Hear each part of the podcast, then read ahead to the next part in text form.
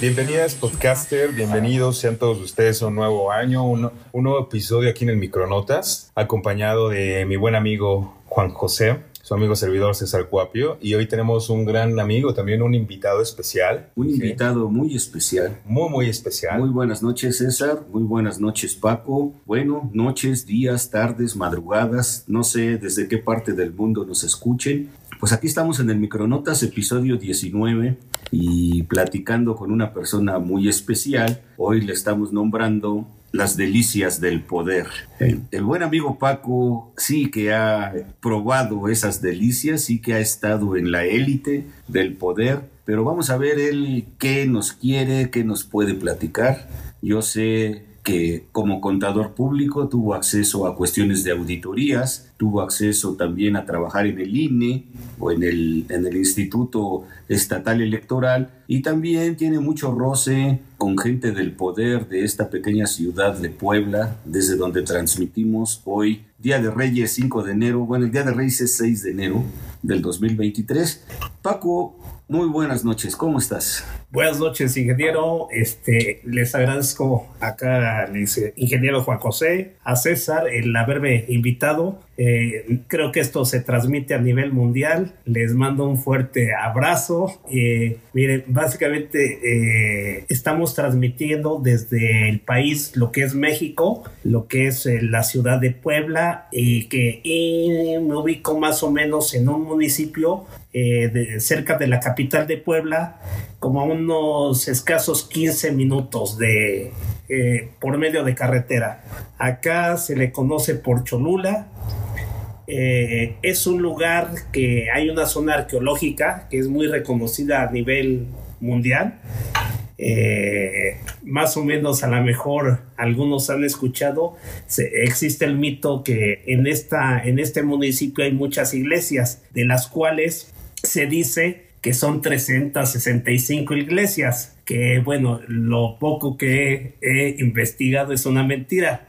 en la época cuando llega Cortés a México, llegan a Cholula, venía con un cronista, si no mal me equivoco, Bernal Díaz del Castillo, entonces mandaba un informe a la Nueva España para ver qué era lo que iban descubriendo. Entonces, en ese informe dice, hemos llegado a Choloyán, un, un lugar que tiene tantos templos como días del año porque en realidad eh, apenas vi un reportaje que creo que son cerca de 240 y tantas iglesias, templos. Entonces, este, bueno, nada más quedó en ese mito. Eh, creo que me adelanté un poquito. Eh, mi nombre es Francisco, pero normalmente me conocen acá como Paco. Muy bien. Paco, está muy bien, Paco. O sea, tú siéntete libre de hablar como hablas.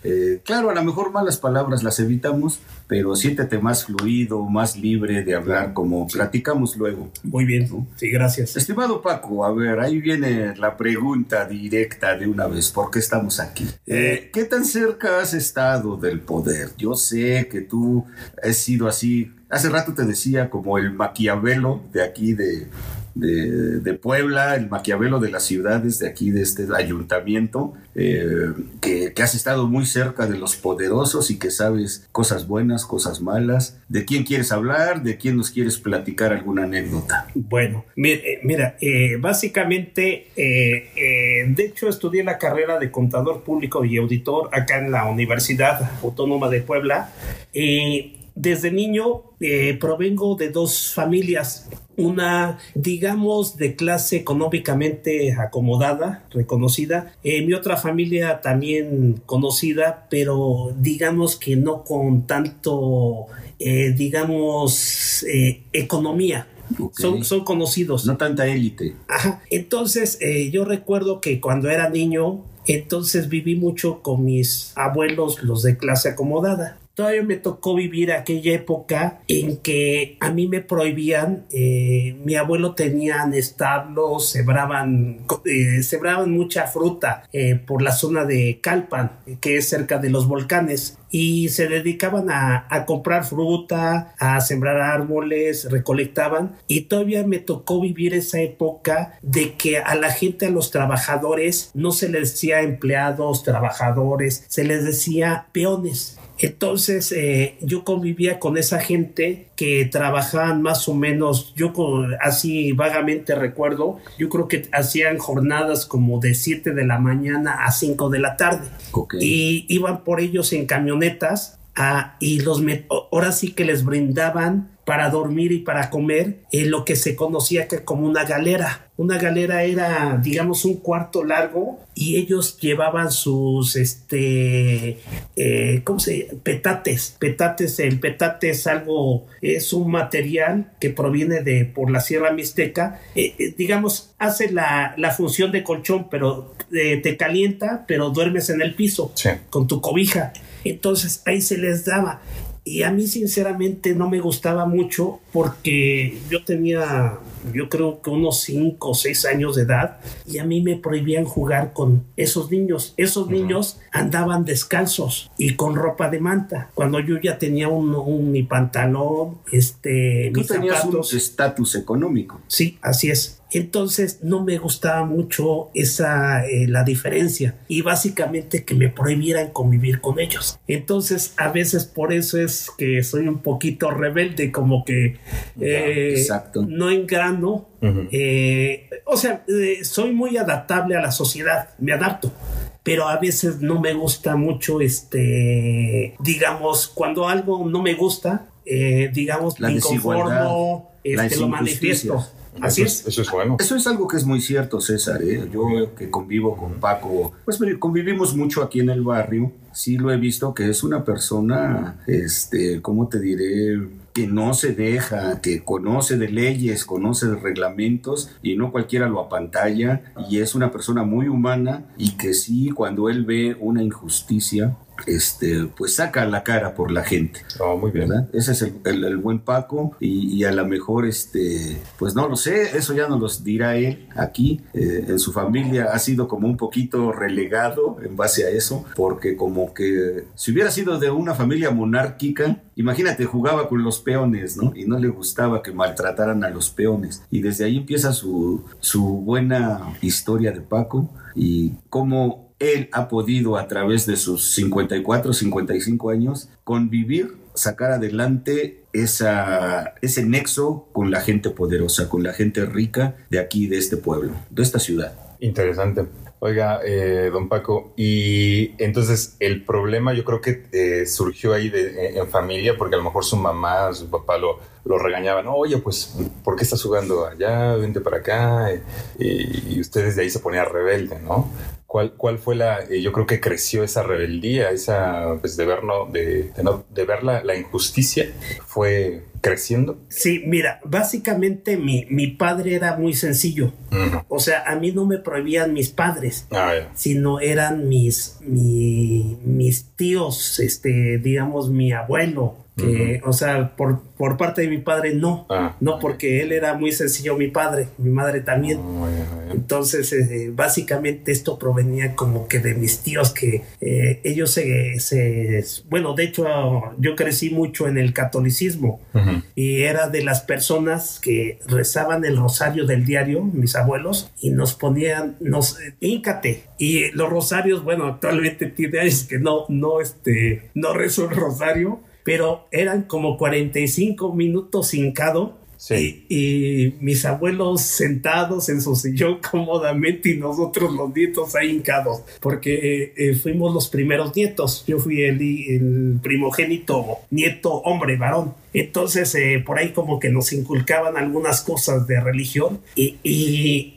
como que siento que me impusieron la religión y yo recuerdo que cuando era niño me dolían mis piernas de estar hincado 45 minutos y yo decía, el día que sea grande voy a dejar todo esto. Entonces de, por ahí también proviene mi rebeldía. Eh, creo en un Dios hasta ahí y respeto eh, lo que quieran creer, pero de vez en cuando voy a misa, de vez en cuando me confieso, casi confesarme, no, sinceramente, no comulgo, pero sí, sí creo en un Dios que me dio mi vida y agradezco cuando, este, eh, digamos, eh, me nace de corazón agradecerle a Dios que me da un año más de vida. Ahorita que pasan las fiestas decembrinas, el año nuevo, le agradezco a Dios que me dio un año más de vida. Y lo mismo para mi cumpleaños. Qué bueno. Así, entonces por ahí proviene mi rebeldía. Sí, sí, sí. ¿Cuándo, Paco, esa ascendencia tuya, verdad, llega al poder por, algún, por alguna razón familiar, un tío, un, un hermano, un abuelo? ¿Cuándo llegan al poder aquí en esta ciudad? ¿Cómo llegan? ¿En qué trienio? Aquí son de tres años, cada tres años Sí. el presidente municipal. ¿Cómo llegan? ¿Hicieron trampa? Tú que estuviste alguna vez en el, en el contando los votos. Ajá. Este, de eso se trata esta plática, las delicias del poder. ¿Qué hace el primer emperador eh, ascendiente de tu familia? Ajá. Mira, eh, de niño eh, a mí no me interesaba mucho la política, que actualmente me gusta, me gusta ver noticias, me llama la atención, veo los informes, eh, pero básicamente, bueno, acá por decir lo que es Cholula, el municipio, eh, mi familia proviene de una comunidad que se llama San Andrés Calpan, que está cerca, acá se conoce por el Valle de la Nahua, que está a las faldas de, del volcán del Popocatépetl y el Iztaccíhuatl. Y entonces, este, eh, como llega la época de la Revolución Mexicana, llega la época de la Revolución Mexicana, entonces hubo un, un poco de escasez, de falta de oportunidades. Entonces emigran para Cholula y son varias familias, eh, son varios, eh, de hecho, so- en- somos familias de apellidos Espinosa, Covarrubias, este, Blanca, y, y ellos ya se empiezan a inmiscuir acá en la actividad económica y por ende en la actividad política. Entonces acá la mayoría de los presidentes han sido familia. A lo mejor lejanos, eh, digamos, yo nunca he trabajado en el municipio, pero no deja de ser familias. Sí. Entonces, básicamente así es como se va, eh, se va este, manejando la política hasta la actualidad. Hace, hace años eh, una persona muy conocida acá que fue un cacique totalitario. Yo creo que mm, a mí me tocó ya más lo último porque, digamos, eh, él fue cuando fue cacique totalitario, eh, yo era muy pequeño. Entonces, eh, él falleció cuando yo tenía como unos ocho años de edad, nueve años. Ya no me tocó ver el, cacicazgo, porque era un cacicazgo en el cual este, se, se imponían presidentes municipales y decía este, este va a ser, este no va a ser, y había, por ahí recuerdo ahorita una frase, eh, bueno, a mí no me consta, pero recuerdo una frase de Porfirio Díaz, y ahí me acuerdo mucho de este cacique, que Porfirio Díaz un día agarra y este, había un párroco, si no mal recuerdo, de por Coyoacán, por ese rumbo, que estaba en contra del presidente Díaz, del general Díaz. Y entonces lo manda a citar, porque en sus homilías le tiraba mucho al presidente, al Ajá. presidente Díaz. Y lo manda a citar, dice, a ver, tráiganme al párroco de X lugar, ¿no? Sí, sí, sí. Y agarra y lo citan en Palacio Nacional, en un salón muy bonito y agarra y ya está el, eh, muy este ahí muy puesto el, el padre que lo iba lo mandó a llamar el presidente Díaz y sale el general Díaz y le dice padre lo saluda amablemente todo y agarra y dice oye sabe qué este mucho gusto en conocerlo dice cree usted en las apariciones le pregunta el general Díaz al padre. Sí como no la Virgen de Guadalupe y empieza a, a, o sea a sacar algo de religión. Sí. dice, padre, ¿y cree usted en las, en las desapariciones? Entonces dice, bájele un poquito a sus familias porque si no lo voy a mandar a desaparecer. Uy, Y algo similar pasaba acá en Cholula uy, uy. con ese cacique, para no entrar un poquito más Sí, sí, a sí. fondo. Más a detalle. Sí, como en la época de Maquiavelo había sus pequeños reinos, ¿no? Y aquí, en efecto, yo llegué a, a- a San Pedro Cholula en, por ahí del 85 y era muy famoso aquel cacique, muy fuerte, quitaba, era ahora sí como diría nuestro presidente hoy en día, aunque no, aunque él no fuera pueblo, él decía que sí, él, él quitaba y él ponía. Él decidía quién, quién sí, quién no. Y pues ya que lo mencionó Paco, también desaparecía gente, ¿no? Ajá, así Eh, es. Y la pregunta Pues todos todavía... los noventas así fue, ¿eh? ¿En los noventas en dónde? Sí, o sea, en México como tal, por parte del, bueno, ahora sí, por parte del PRI, ¿no? Eh, cuántas desapariciones y del otro partido siguen existiendo desapariciones, ¿no? Pues el poder siempre ha sido el poder. ¿no? Incluso yo hoy en día considero que, eh, pues básicamente es una lucha de poder. ¿no? Mm. Y, y- e izquierda y derecha, pues ahí van de la mano peleando hasta A morir. el- hasta el sí. Y yo creo que van a pasar los años, los siglos Sí. y no no se va a acabar ese, esa lucha por el poder. ¿O qué opinas, Paco? Eh, sí, yo creo que esto pienso que siempre ha sido. Esto se ha vivido tanto a nivel municipal, estatal y federal. Sí, siempre he pensado que siempre, siempre ha existido. Y tan solo veamos este nombres de apellidos de expresidentes. Se siguen manteniendo en el poder. Ya a lo mejor este, son los hijos, los nietos. Pero sí siempre, siempre se ha seguido manteniendo este ¿Por, por qué control. nunca, Paco? eh, Bueno, eh, no te conozco mucho, he platicado contigo pláticas muy interesantes, pero a lo mejor no hemos ahondado mucho en tu trayectoria de vida. ¿Por qué nunca quisiste o sí quisiste algún día eh, arraigarte o tomar en cuenta el nepotismo? De decir, ¿sabes qué, tío? Ahora que estás en el poder, dame un huesito, déjame ahí una secretaría, una regiduría. Eh, ¿Lo has hecho? ¿No lo hiciste? ¿Por qué sí lo has hecho o por qué no lo hiciste? Ajá, mira, básicamente eh, no, no tuve la necesidad, no tuve la necesidad afortunadamente, por decir, eh, tuve la oportunidad de trabajar en el gobierno federal. Eh, bueno, empecé a hacer mi servicio social en la, lo que acá se conoce el servicio de administración tributaria y de ahí Sí. tuve la oportunidad de desempeñarme bien en mi, en- como prestador de servicio social. De ahí la que era mi jefe inmediata me mandó este, traté de ingresar a Hacienda y requerías ingresar por palancazo y no pude. Y ahora sí que mi jefa eh, sí me apoyó, pero era en base a mi desempeño como servidor público, este, como prestador de servicio social. Y ya de ahí me fui, fui auditor fiscal en el gobierno del estado de Puebla. De ahí eh, siempre tenía esa, esa cosquilla de ingresar a Hacienda Federal. Siempre quise ser federal y tuve la oportunidad de trabajar en la subadministración de procedimientos legales y fuentes y listas de ingresos por parte de Hacienda Federal. Llevábamos casos de lavado de dinero, de fraude fiscal y de ahí eh, pasó esa, esa faceta de mi vida y de ahí tuve la oportunidad, seguí rascando, ahora sí que talachándole y me fui para Cancún, Quintana Roo. Entonces ahí entré la administración local de recaudación. Tenía a mi cargo lo que era Isla Mujeres, que para mí ha sido la mejor faceta de mi vida, que me arrepiento de haber, Mm. Se me acabó mi contrato y me entró la nostalgia para regresarme ¿A? Puebla. Te pasó lo que al jamaicón cosa, vivieras. cosa que me arrepiento. Eh, Creo que es de, la, de las pocas cosas que me he arrepentido de mi vida, porque O sea, ya tenías buen hueso allá. Sí, y, y fíjate, fíjate, este ingeniero acá, este César, Sí. que mi, mi trabajo ahí como servidor público se prestaba mucho para extorsionar a la gente, porque mi función de- se llamaba actuario fiscal, pero en otras palabras era inspector. Andaba yo checando negocios que para poderlos multar, clausurarlos, y créeme que había negocios que estaban irregulares, entonces yo los asesoraba. Eh, cuando tú llegas y dices, vengo de Hacienda Federal, llegan y haz de cuenta como cuando te detiene un... Se ponen a temblar. Ajá, los vas a sacar dinero.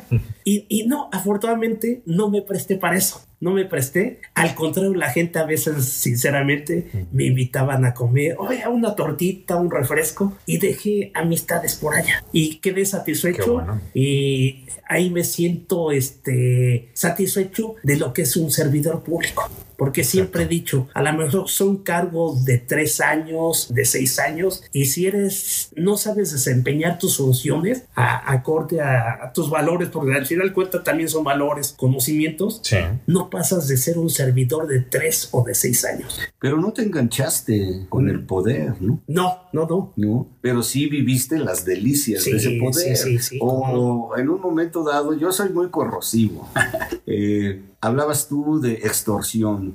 ¿La evitaste? ¿La viste? ¿La mm, la denunciaste cuando, cuando tú veías malos movimientos por ahí? ¿O cuál era tu actuar? Eh, mira, acá en, el sistema, mm, acá te tienes que quedar callado porque si no te echas a tus compañeros encima. Yo vi muchas irregularidades. Si te mueves, no sales en la foto. Sí, entonces mejor hazte de la vista gorda. Así de fácil. Acá sí se maneja. ¿Fue difícil o fácil para tu, tu sentido humano? Yo te veo que eres muy humano. Mm, mira, yo nada más, eh, no te voy a decir que sí fue fácil o difícil. O sea, no. O sea, yo nada más veía y, o sea, sí, sí te, te da un poquito el coraje, ¿no? Te da coraje, pero pues ya no está a tu alcance. O sea, ya dices, ¿sabes para qué me voy a estar enojando si no voy a arreglar nada? Eh, a, veces lo que sí, por decir luego me toca acá, que veo operativos y sí me he parado que acá hay mucho operativo de este de que checan los papeles de tránsito, y, ahí sí me he parado y saco la cara le digo a ver sus operativos para qué son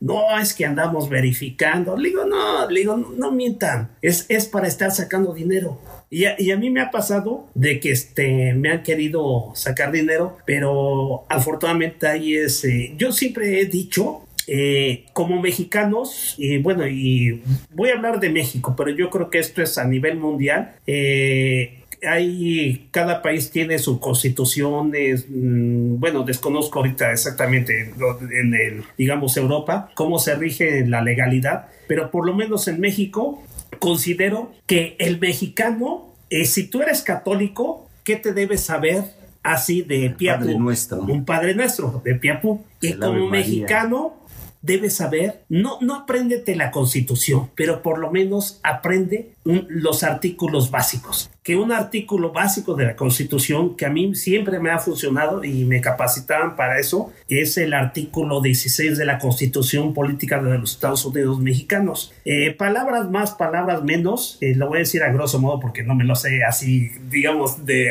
así de, memoria, como memoria, una declamación. Pero este te dice, eh, y es un artículo básico que se rige para todo tipo de autoridad, ya vale municipal, estatal y federal, que es el artículo 16 de la Constitución Política de los Estados Unidos Mexicanos. Ninguna persona puede ser molestada ni en sus bienes ni en su persona, salvo mandato alguno escrito por autoridad competente que funde y motive la causa legal del procedimiento. Si los ciudadanos conociéramos ese artículo, la autoridad no nos pisotea, no nos pisa. Eso sí yo lo he visto con Paco, es muy difícil de, que lo pisoteen y sí le tienen respeto las autoridades que lo ubican aquí en, en, esta pequeña ciudad, sí le tienen respeto a, buen Paco. Otra pregunta más, Paco. Platícanos un poco sobre tu anexión, tu trabajo, tus labores en las cuestiones electorales. Ajá. Bueno, mira, este, pues eh, fíjate que eh, nunca pensé andar metido en cuestiones en materia electoral eh, y recuerdo porque me quedé sin trabajo. Entonces vi una convocatoria del todavía anterior era el IFE esto federal electoral. Entonces salió una convocatoria que solicitaban capaz, asistente capacitador electoral, que son personas que te contratan por un tiempo, casi nos contratan por medio año para cuando va a haber un proceso electoral. Entonces, eh, y tú llegas a capacitar a la gente, les enseñas este, desde qué es una boleta electoral, qué días son las votaciones, porque e, ellos, los que cuidan las casillas, se llama la mesa directiva de casilla, está conformada por seis personas. Entonces son ciudadanos que los eligen eh, mediante un sorteo, casi es en base a apellidos. Y tú vas a visitar a los ciudadanos y hay unos que les interesan, hay otro... Eh, es, es bonito este trabajo. Bueno, afortunadamente te pagan, ¿no? Porque, Está bien. Pero te, te arriesgas desde que llegas, tocas la puerta, quien te recibe bien, te ofrecen un vaso de agua, hasta el que te da, ¿sabes qué? No quiero saber nada del gobierno y casi te azota la puerta. Portazo. Y no falte que también alguna vez me tocó en una comunidad que sin querer, o sea, no sin querer, llegué a tocar a su puerta y estaba en estado de ebriedad y pensó que iba a buscar a su esposa. ¿Qué quieres con mi esposa? ¿Qué quién sabe qué? O sea, te arriesgas a todo, ¿no? Pero bueno, es casi, es mínimo eso, ¿no? Nada más me pasó una vez. Entonces, eh, eh, me vi, ahora sí que por necesidad, me fui inmiscuyendo ahí y participé como en tres procesos electorales como capacitador y me gustaba porque casi siempre mi trabajo ha sido de campo. Y agarraba yo mi bicicleta porque tenía yo coche, pero se me hacía, me, daba mucha facilidad a desplazarme en bicicleta. Entonces agarraba mi mochila y ahí me voy en bicicleta y me tocaba comunidades cercanas acá y tenía yo que visitar 600 ciudadanos en un mes, 20 días. Está bien, ¿no? Entonces, o sea, sí era. Parece fácil, pero no. Sí, pero, pero es, bueno, me gustó esa faceta y, y ahí voy con mi bicicleta y vas desde que vas en tu bicicleta y como son comunidades, ya el perro te va correteando. Dale, sí, sí. pero te diviertes, o sea, yo lo veía como... La realidad de los pueblos, ¿no? Sí, la verdad, y, me gustó esa faceta. Posteriormente eso, metí ya, volvió otro proceso electoral y fui tres veces consejero.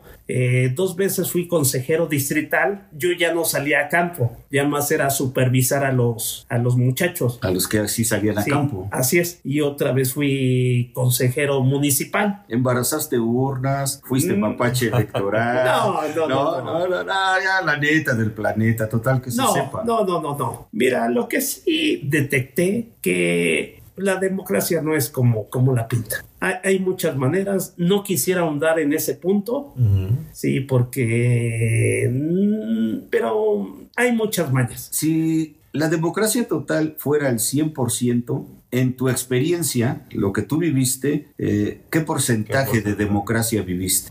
Ay, caray. Sobre el 100. No vais a decir que el 1. Yo creo que menos del 50. Menos del 50.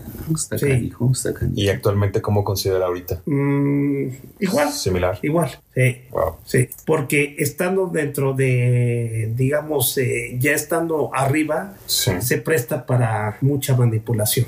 Entonces, cosa que quieras entrarle, pero si uno no está de acuerdo, vales eh, con que esté la mayoría de acuerdo.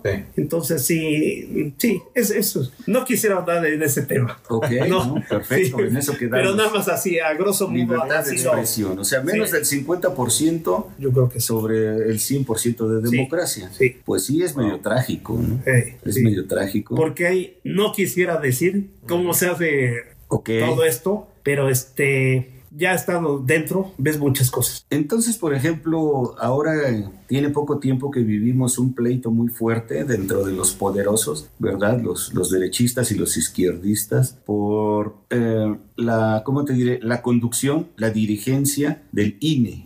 Entonces, si es un pleito fuerte. Sí. ¿Considera que debe desaparecer? No, eh, no. Eh, yo creo que el INE es de las pocas instituciones que, entre comillas, se dice que es este, independiente del gobierno pero eh, tiende a estar un poquito manipulada. Yo por decir, eh, ahorita este, el que está de presidente Lorenzo Córdoba, se me hace una persona muy preparada porque veo sus argumentos, lo escucho y creo que es una persona preparada. Eh, pero ahorita, ¿qué es lo que está pasando? Que recortan presupuestos. Sí, también tienen sus privilegios. Sí, porque estás hablando de sueldos. del poder. Sueldos, este, camionetas blindadas, este, escoltas, lo que tú quieras. Vuelos en primera clase, los mejores hoteles. O sea, tienen muchos privilegios. Congresos en, en Qatar, en París, en Estrasburgo, Francia. Pero ahorita sí se está, ahora sí que un poquito revelando al sistema. Ajá. Entonces, este, ¿mantendrías al INE? ¿Lo quitarías? ¿Lo reformarías? Mm, yo creo que a lo mejor sí recortar un poquito de gastos innecesarios. Por ahí, por ahí yo miré un poco. Gastos innecesarios, pero el INE es de las instituciones que tienen más credibilidad en el país. Y tan solo, no sé si les ha tocado, pierdes tu INE. Para mí, de manera personal, buen servicio. ¿eh? Vas, O sea, haces tu cita, este, si no haces tu cita, dilatas a lo mejor 20 minutos, media hora. Sí. A los 20 días te dicen, vas a recoger tu credencial. O sea, se me... mm, o sea, es una institución que sí, la verdad sí respeto, ¿no? O sea, Pues yo pienso que nada puede ser totalmente bueno ni totalmente malo, ¿no? O sea, siempre hay sus, sus matices, ¿no? Entre el blanco y el negro. Ok, ahora, otra duda que, que yo tengo sobre ti, Paco, eh, ¿nunca te quisiste po- postular? ¿Nunca te postularon, te ofrecieron algún puesto de elección? mm, no, sinceramente, A pesar de las familias donde, de donde eres, que, que han estado en el gobierno aquí. Sí, no, sinceramente no. Eh, a veces de que eh, ando en comunidades, la gente me, de que platico con ellos, me dicen, dice, usted serviría para presidente, aviéntese, lo apoyamos. Pero la realidad acá es que necesitas dinero. Entonces eh, tienes que invertirle una buena cantidad de dinero y si lo tienes, adelante. Y si no, pues a- vas a buscar patrocinadores. ¿Y qué implica el que te patrocinen? Implica que vas adquiriendo compromisos. ¿Sabes qué? Dame la obra pública y, y- y te empiezan a atar de manos. Es un método de inversión, ¿no? Así. O sea, el patrocinador invierte en tu campaña y cuando eres el machuchón, Ajá. te lo cobra, ¿no? ¿Sí? Entonces, eh, así que me digan, ¿te postulo para esto? No, no así. ¿Te quisiste postular tú? ¿Te hubiera gustado? Sinceramente, sé sí. Sé, que tienes buenas ideas. Sinceramente, sí, sí me hubiera gustado ocupar un- algún cargo así. cargo. Sí. Dinero no te faltó. Eh, el dinero siempre falta. no, pero no, no, no, este, no, sí requieres una, un, un buen capital. Cuando tienes, si tienes 10 pesos, inviertes a lo mejor 4, pues dices, todavía me quedan 6. Pero si voy a los 10 y la- no le y, si pego, no, y si no ganas, te quedas Sí. sin, sin nada. entonces no, Fí- mejor es- fíjate, fíjate, César, Paco, que yo tuve, tengo algunos amigos aquí que apoyaron en un tiempo al Partido Azul y, y así les pasó. O sea, uno de sus sobrinos, de sus familiares, le entró al, al movimiento político y empezó a, ¿cómo le llaman? Aquí muy coloquialmente, empezó a ser el vaquero con la familia. A ver tío, a ver primo, a ver hermano, a ver sobrino, a ver cuñados, cáiganse con una lanita. Y el día que perdió, pues así como en la como en la lotería o en los pronósticos pues apostaron pero perdimos no no no salimos sorteados eso es cierto Mm, o sí. parecido Mm, bueno, no, no lo he vivido, pero sí, sí, yo creo que sí, sí debe ser, ¿no? con quién a lo mejor si quieres mencionar su nombre o no mencionarlo de los gobernantes que ha habido aquí en, San Pedro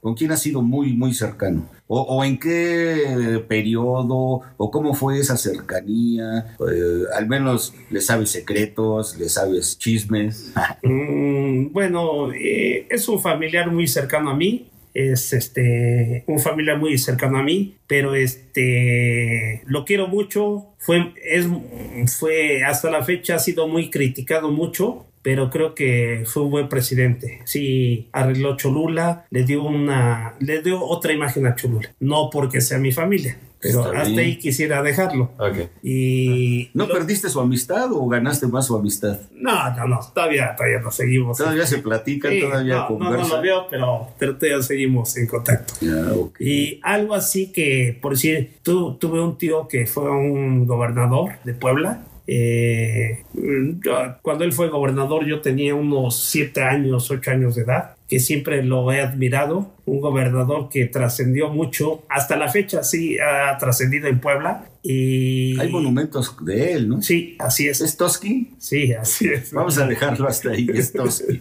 Ah, porque aquí en Cholula hay muchísima gente que se apellida Toski y todos, así, cuando tú hablas con un Toski, todos dicen que aquella persona fue de su familia, ¿no? O sea, al parecer, según las malas lenguas, el buen gobernador Toski, que ya tiene tiempo que fue gobernador, eh, pues dejó mucha parentela porque todos los Toski de por aquí dicen, ah, era mi tío, era mi hermano, era mi abuelito, era mi sobrino. Todos los Toski son de esa estirpe, ¿no? Ya. Según aquí. Yo a le tengo mucho reconocimiento, lo que me gustaba de su sencillez, porque normalmente cuando llega, eres gobernador, se desaparecen del estado, se van a vivir a otros lados y, y el doctor siempre lo veías caminando. Él nunca, este, él no sabía manejar. Bueno, no sé si sabía manejar o no, pero siempre traía una persona.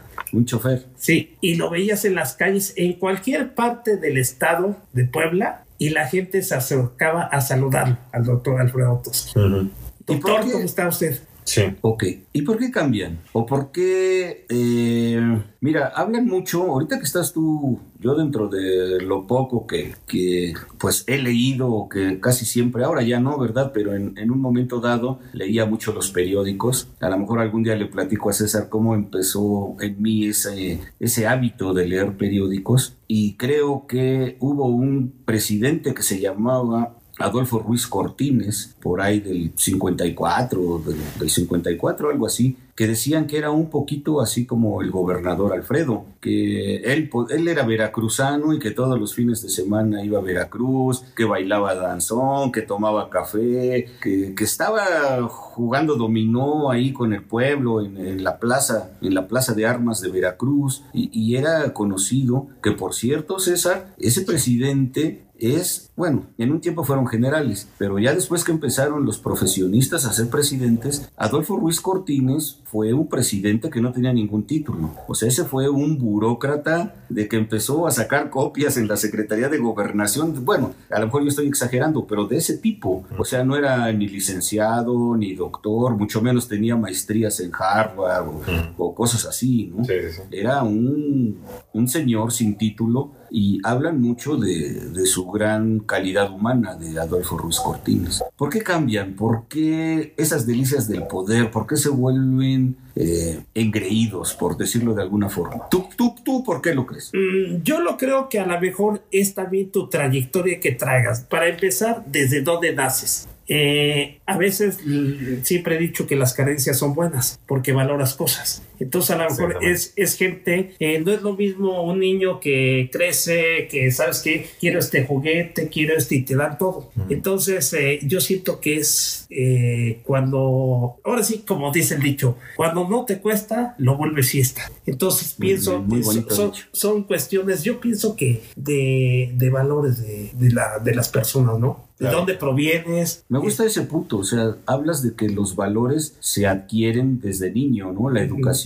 que, que te dan. Si te sí. vuelven un niño caprichoso, que todo lo tiene, que todo se lo dan en bandeja de plata, Ajá pues obvio, hace rato dijiste, ¿no? El que, ¿cómo dijiste? El que no tiene o el que el tiene. que nada le cuesta lo vuelve fiesta. Exacto, el que nada le cuesta lo vuelve fiesta. Ajá. Sí, yo pienso que va por ahí. Y, y ahorita que tú dices, el tener poder es bonito, ¿eh? Porque yo, eh, hay de poder a poder, ¿no? Claro. Porque depende de tus funciones. Yo he vivido algunas facetas que tienes poder tienes poder porque tienes a tu disposición policía municipal, por decir, eh, la última vez que fui consejero distrital, este, teníamos este, algún problema que nos querían quemar al consejo y nos mandaron 100 policías federales en dos camiones a custodiarnos el consejo y se siente padre, o sea, la, la verdad. Está que, custodiado. Que no, que llegas y, y pásele consejero, o sea, lo que se le ofrezca y se te ponen a la orden. Es, es, es... Seguramente armados y todo. Sí, eso. sí, sí. Claro, y cómo te reciben, la Ajá. protección y demás. Sí, y este, eh. y, y, es bonito, pero no pierdas ese, porque esto es pasajero.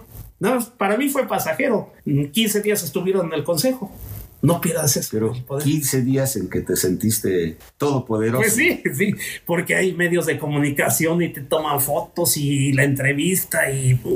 Se siente bonito, pero no, no perdió la sencillez y la humildad, ¿no? sí. que por esencia se ve, se ve que, ya lo, que ya lo trae, ¿no? De tiempo. Uh -huh. Y que algunas personas que no, como dice Inge, que no lo... ¿Por, por qué, lo, por qué muchos eh, teniendo el poder se sienten más, más allá? Pues porque en esencia no lo tienen, ¿no? Y, van, y, y aparte si le anexamos lo que dice a Paco, pues, eh, pues no tienen ese, ese, ese, carisma. O sea, la gente está en, en el poder, pero realmente porque la, la, le surgió con suerte o demás, pero no tiene ese, ese carisma o esa... O porque vivió una herencia, ¿no? Exactamente. Una herencia ¿no? política, una herencia pero lo, económica. Pero lo que va a marcar es la sencillez y la humildad de la persona, ¿no? en cómo desarrolle ese acto eh, de poder, el, el, el, arte de hacer política, el arte de gobernar, ¿no? Creo que va por Se me ocurre otra pregunta, Paco. Si hubieras llegado tú a un lugar de poder, hablemos de una presidencia municipal, cómo hubiera sido, no, fíjate bien, no cómo hubiera sido, bueno, un poquito cómo hubiera sido como persona, pero cómo hubiera sido como personaje, o sea, ¿quién te gusta? El que te platiqué yo ahorita, Adolfo Ruiz Cortines, Benito Juárez, eh, no lo sé, Mussolini, Bolsonaro, oye, Bolsonaro, te, quiero poner un ejemplo de algo que leí de, Bolsonaro, ahorita el que acaba de salir de, Brasil, eh, considerado muy derechista, llegó a decir que él se equivocó, fíjate, fue un presidente completamente de derecha y dice, yo sé, yo me equivoqué en reprimir debería haber desaparecido a la gente.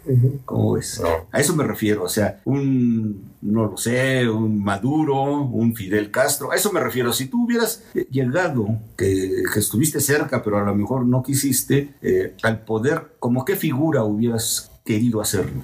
Mira, yo creo que mm, no, no tengo una figura así, así concretamente. Yo lo único, haz de cuenta que... Hubiera sido auténtico. Es, ¿Sabes qué? Mira, mira, ayer venía de una, precisamente venía de Huejotzingo y venía en mi moto. Entonces eh, pasé por una comunidad que se llama este, San Francisco Cuapa, que yo hasta donde me quedé todavía era carretera y agarra y, y vieras qué trabajo me, me, tuve que meter entre terrenos de cultivo porque estaban haciendo una zanja para meter este drenaje.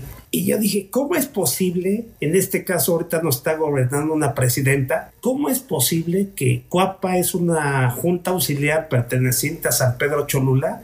¿Cómo es posible que no se vengan a dar una vueltecita por acá? Y estamos hablando que estamos a 15 minutos de Cholula. 15 minutos. Y que no tengan ni esa capacidad de por lo menos, ¿sabes qué es lo que haría? Agarro y saco mi coche o lo que tú quieras, me salgo a caminar. Bueno, caminando sería un poquito más difícil, pero hago un recorrido. Los fines de semana, mis días de descanso y recorro las juntas auxiliares para ver lo que requiere la gente. Pero actualmente no tienen esa capacidad nuestros gobernantes. Se cierran en su burbuja. Totalmente. Entonces, eso sí, este, digo, entonces por eso... hubiera sido más apegado a la gente. Eh, sí, la necesidad. Lo que sí a veces, por decir que critico al actual gobierno a nivel federal, que a veces sí también hay que tener mano dura.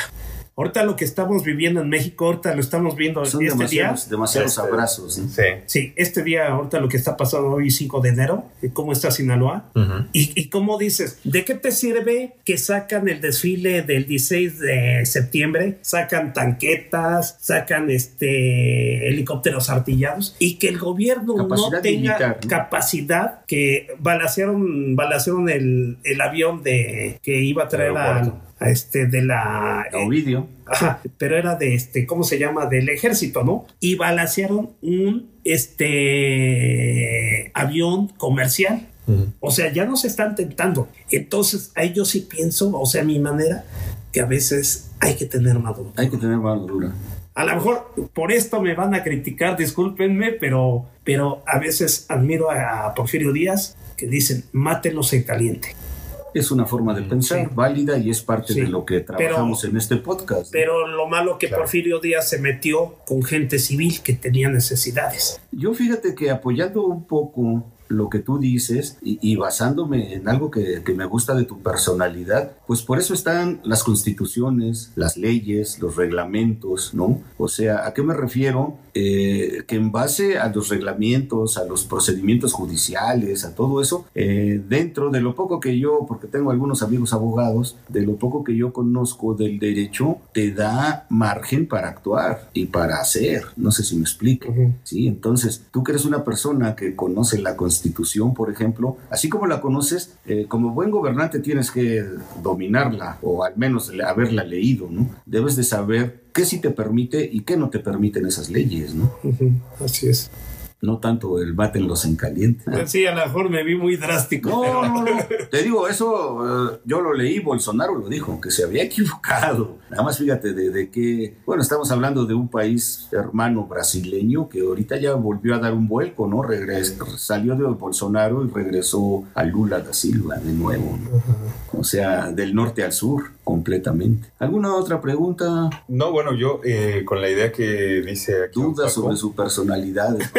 no, considero que lo que está diciendo es totalmente cierto. Yo considero, eh, de hecho, el, el episodio, eh, creo que fue el, el de guerra, eh, le comentaba que el ejército tiene todo y comentaba exactamente lo mismo. ¿Para qué tanto muestra si no se ve como tal? Si no lo usan. No, y entonces, pero quién sabe, o sea, porque ahorita ya es- eh, están tomando eh, o quieren tomar control el, el otro, el, el bando. Y pues yo espero que el ejército no se deje, que actúe. Lo malo es que va a haber eh, Daños Vidas. colaterales. ¿no? vidas perdidas que, inocentes que, no, que, no, que no, la, no la tienen que ver. Pero desgra- desgraciadamente sí vamos a encontrar, si el ejército actúa, vamos a encontrar muertes que no deberían estar, pero que se vea el poder para acabar o tratar de bajar o de acabar eh, eh, este, este desequilibrio. ¿no? Y yo a lo que me refiero es que, que hagas valer el Estado de Derecho, ¿no? Ni modo, son delincuentes, están cometiendo delitos, ¿no? Pero pues ya nos desviamos un poco. Otro día te platico, ¿tú sabes por qué me dicen Pancho Cuapa? Ahorita que hablaste de Cuapa. No. Ah, otro día, eso No, lo dejamos para una segunda parte. Ah, muy Soy bien. el famoso Pancho Cuapa. Muy bien. Pero no tiene nada que ver ni con política ni con cuestiones de humanística. Es, bien. es más, eso se lo dejo a César un día para que me diga, ¿por qué le dicen Pancho Cuapa? ¿Mm? ¿Algo más, César? ¿Algo que quieras decir, preguntar, alguna duda? ¿No? Eh, don Paco, ¿cuál sería mm, para las nuevas generaciones que les gusta la política y dicen, si yo quiero tener un cargo, yo me gusta el poder, yo quiero tener, eh, ¿cómo, ¿qué les diría a ellos que están eh, en este proceso de, pues, eh, o que tienen la posibilidad Ajá. de tener un cargo? ¿Qué les diría a estas generaciones que buscan? Pues mira, eh, básicamente eh, yo, yo diría que se prepare, que la educación es lo, lo primordial, ¿no? Eh, decía por ahí López Obrador apenas en mañanera, no, no estoy en contra del presidente, o sea, lo critico, hay cosas que me parecen asertivas y otras Sí. que estoy en contra, ¿no? Coincido. Pero, eh, por decir, dice, es que yo prefiero, ah, palabras más, palabras menos, lo dijo hace como 15 días, prefiero gente honesta que preparada. Yo creo que no va por ahí, porque al final estás manejando los destinos de una nación. Entonces yo, digamos, el exhorto, prepárese. Prepárense y este y, y ahora sí que ya cada quien sabrá este lo que te gusta, lo que no te gusta. Muchas veces dices, eh, mira, créeme, yo hago política sin querer. Nunca pensé hacer política. Simplemente se me prestó el momento por entrar al INE y me empezó a despertar esa inquietud. Sí. Y yo jamás. Y hago política. Yo creo que todo el mundo hacemos política, ¿no? Sí. De manera indirecta o como El ser quieras, humano ¿no? es gente política, totalmente políticos. Dice, es que soy apolítico, pero desde el momento que a veces haces una crítica del gobierno, oye, que nos está yendo mal, que nos está yendo No bien. al placazo. Eh, También se hizo sus ¿no? gorras de no al placazo y ella andaba en las calles, no al placazo, ¿no? O sea, de eso me acuerdo. Sí, también Paco. estuve que acá el de paz descanse el gobernador quería imponernos el reemplacamiento y también anduve ahí este no al placazo Eh, y, y no es llevar en contra, ¿no? Pero también, eh, digamos, ahorita cómo se están poniendo con la verificación. Sí. La verificación es un impuesto. eh, bueno, este, se crea la verificación que para este para el ambiente es una completa recaudación de impuestos. Una Claro. completa, que no, Sí. no, no lleva esa finalidad. Oye, donde sea quieren sacar el, eh, los impuestos aquí en Puebla, pues, ahora el pase turístico. Ajá. El pase turístico para Eh, los de. Tlaxcala, de México, de Y- Morelos. Y, y estás viendo gente que tiene un carrito que no lo puede cambiar. Pues yo creo que si todos tuviéramos así dinero, pues cambias tu carro, ¿no? Me compro un carro del año. Ahí vas, que ahí lo vas arreglando y eso. Y, o sea, también, no sé, es, a, a lo mejor por ahí también proviene mi rebeldía, ¿no? Sí. Ajá, que a veces no hay, no hay equidad, todo el sistema del gobierno, todo para acá y, y no ves reflejado muchas cosas, ¿no? Sí, totalmente. Por último, a menos que tú quieras decir otra cosa, Paco, eh, se me ocurrió esta pregunta ahorita y me parece válida eh, para anexarla para las, los siguientes episodios. ¿Qué te gustaría platicarnos? ¿Qué no te preguntamos? ¿Qué, qué, qué, qué te gustaría decir? Oiga, Inge, yo quería hablar de esto, yo quería hablar del otro, y usted ni me preguntó, ni me hizo caso. Eh, sí, sabes que, oye, Inge, pues a mí me gustaría esto. Ahorita me, me parece muy bueno eso que dijiste hace rato de eh, gente, como dijiste, gente, en lugar de gente preparada, gente honesta, pues yo creo que sería la combinación de los dos, ¿no? Preparado y honesto, porque pues, si no estás preparado, hace rato yo hablaba del Estado de derecho, si no estás preparado, no conoces las leyes, pues cómo las vas a aplicar. Por muy buena voluntad que tengas, yo, por ejemplo, eh, luego en mis pláticas ahí de, de, bar, eh, lo uso mucho, no sé si lo has oído o te acuerdes, Paco. A mí una de las frases que, que más me disgustan es el famoso échale ganas, ¿no? O sea, échale ganas, o sea, vas a jugar fútbol contra Argentina, échale ganas, allá con echarle ganas vas a ganar, no, se requiere preparación, se requiere conocimiento, se requiere disciplina. ¿sí? A mí no me gusta mucho el ese de échale ganas, ¿sí? Das cuenta, Paco, vas a ser presidente de aquí, de este ayuntamiento, pues échale ganas, no, no, pues no, cabrón. Bueno, ya me desvié. ¿Qué, ¿Qué, no te preguntamos? ¿Qué quieres expresarle al mundo? Porque ahora es al mundo, al mundo que habla español. ¿Qué no te preguntamos? ¿Con qué pregunta o con qué te quedaste en tu mente? Bueno, así como tal, eh, no, no, así no alguna pregunta así que me faltara y eso no. Creo que fue agradable la plática. A lo mejor me gustaría en una plática posterior, pero necesitaría yo documentarme un poquito, un poquito hablar como que de Cholula, de sus leyendas, de las casas viejas, oh, de, de, este, que yo tengo entendido que hay, había túneles o hay todavía túneles hay tesoros. Sí, eh, ah, sí, porque aquí hay muchas casas que viejas que las tiran y se encuentran dinero. Y así como que a lo mejor una plática. una plática de un, tip. Vamos a hablar con el famoso. ¿Conoce al niño David? No. ¿No? No, no, no. Ok, el niño David cambió. Le dice niño David porque era muy pequeño el niño y una vez jugando eh, cambió la economía total de la familia. Se encontraron ollas con dinero, Y el niño David, pues lo tienen así como santificado que ahora ya, ya no está el niño, ya andará por el cincuentón de años. A lo mejor sería bueno buscar al niño. El, mito del Zapotecas, que la cueva del diablo. Y... Ah, también. Sí, sí, muchos mitos, ya sea lo que vas. Pues podemos, a lo mejor si en un momento dado no nos podemos documentar tanto, pues buscar quién sí esté documentado, ¿no? Así es, y haciendo un intercambio de, de ideas, ¿no? Porque yo me sé un poquito, no, no mucho, ¿eh?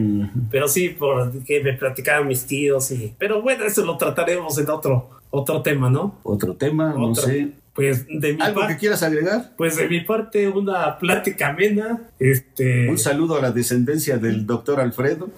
No, nunca había tenido la oportunidad de... Este... Solamente una vez me entrevistaron en radio porque era también sé el oficio de la carpintería y hace años me dedicaba a fabricar marcas y eso pero ahorita me, me, emociona que esto se transmite a nivel mundial. Claro. Entonces a las personas que me escuchen les agradezco. La comunidad y a, ustedes principalmente que me dieron la oportunidad de, de entablar este, este diálogo y este y no los conozco les mando un fuerte abrazo donde quiera que escuchen esto. Con eso entiendan el español mi participación por, para, por último a mí se me ocurre César alguna canción que quieras generalmente César que es quien edita esto eh, le pone una cancioncita al principio una cancioncita al final si hablamos de rock, pues es un rock, pero a ti algo que te gustaría, que te gustaría escuchar en esta entrevista, algún cantante en especial. También eso habla mucho. ¿Qué cantante te gusta? ¿Qué canción te gusta? Una canción de Agustín Lara. Agustín Lara.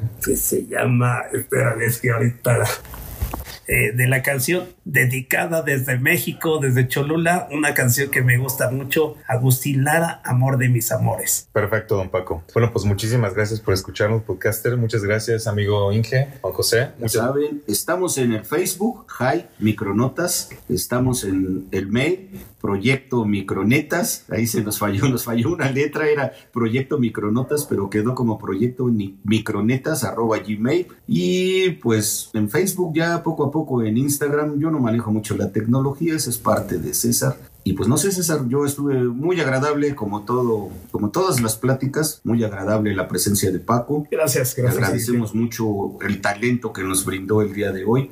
Y pues Gracias, don Paco, por su experiencia. No, gracias a ustedes. Por estar unos minutos aquí con nosotros, compartiendo ese, ese, esa gran experiencia que ha tenido de vida. ¿eh? Pues muchas gracias, podcaster, deseándoles un excelente inicio de mes, excelente inicio de año y un abrazo para toda la comunidad de podcaster y eh, latinos que nos escuchan todo, bueno, pues casi, no todo el mundo, pero bueno, parte de, ¿no? Ahí vamos. Un saludo para los que están, de verdad, ahorita lo vemos en Singapur, en Argentina, Brasil, Colombia, Estados Unidos. Pues un abrazo, muchas gracias. Muy buenas noches buenas noches, buenos días cuando lo escuches. Nos escuchamos a la próxima. Quisiera decirte al compás de un sol que tú eres mi vida, que no quiero a nadie que respiro el aire, que respiro el aire que respiras tú.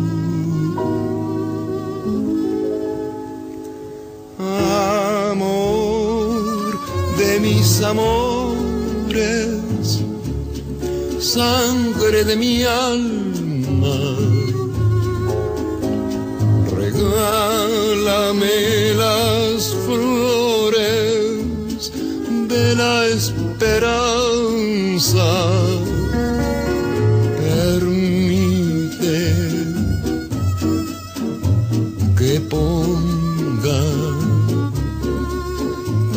La dulce verdad que tienen mis dolores. Para decirte que tú eres el amor de mis amores